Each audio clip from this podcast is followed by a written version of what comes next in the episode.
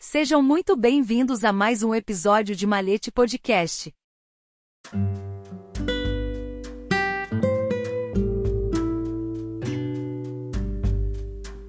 Aprendiz maçom condenado à morte escapa da sentença. Há um relato de um incidente ocorrido no século XIX em algum lugar da Inglaterra. Uma criança foi encontrada morta.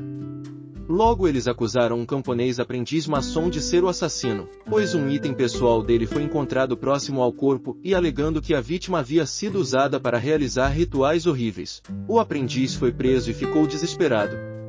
Ele sabia que era um bode expiatório e não teria chance em seu julgamento, principalmente conhecendo o juiz local, famoso por aplicar rigorosamente a pena de morte por enforcamento e contrário aos princípios maçônicos desta região, por não conhecê-los e por considerá-los incompatíveis com a fé que professava. O aprendiz então solicitou que trouxessem um mestre maçom de sua loja com quem ele pudesse falar.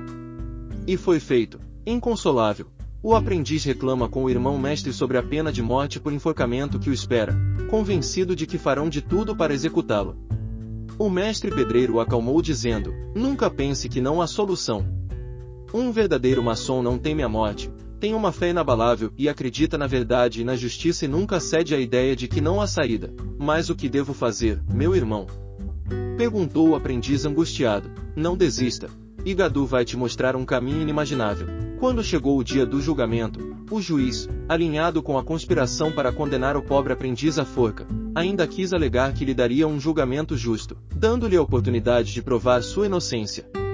Ele ligou para ela e disse: Já que vocês, maçons, são homens livres de bom caráter e acreditam em tal Gadu, deixarei que sua fé cuide desse assunto. Em uma folha de papel, escreverei a palavra inocente no outro, culpado. Você escolherá um dos dois, e o Gadu decidirá seu destino. O aprendiz suava frio.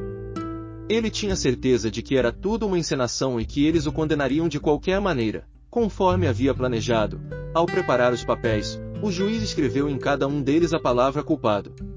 Normalmente, parece que as chances de nosso réu em questão passaram de 50% para estritamente 0%. Não havia possibilidade estatística de retirar o papel com a inscrição inocente, porque não existia. Recordando as palavras de seu irmão mestre, o acusado meditou por alguns instantes e, com o brilho nos olhos que já mencionamos, atirou-se sobre os papéis, escolheu um e imediatamente o engoliu. Todos os presentes protestam. O que você fez? Como sabemos agora qual foi seu destino?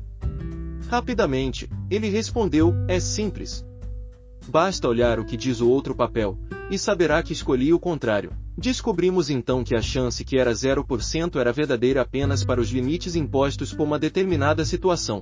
Com um pouco de sagacidade, por necessidade, foi possível recriar um contexto em que as chances de o réu vencer a adversidade saltasse de 0% para 100%. Ou seja, a simples recontextualização da mesma situação permitiu a inversão da realidade. Por isso, um dos ensinamentos maçônicos é a observação cuidadosa da realidade das coisas, quebrando suas estruturas cristalizadas de ignorância que não reconhecem os diferentes componentes da realidade. A impossibilidade pode ser uma condição momentânea, e o verdadeiro maçom que entende isso não desiste facilmente e sua força se expressa na possibilidade de sobrevivência diante das diversidades e sua fé, inabalável no arquiteto supremo do universo.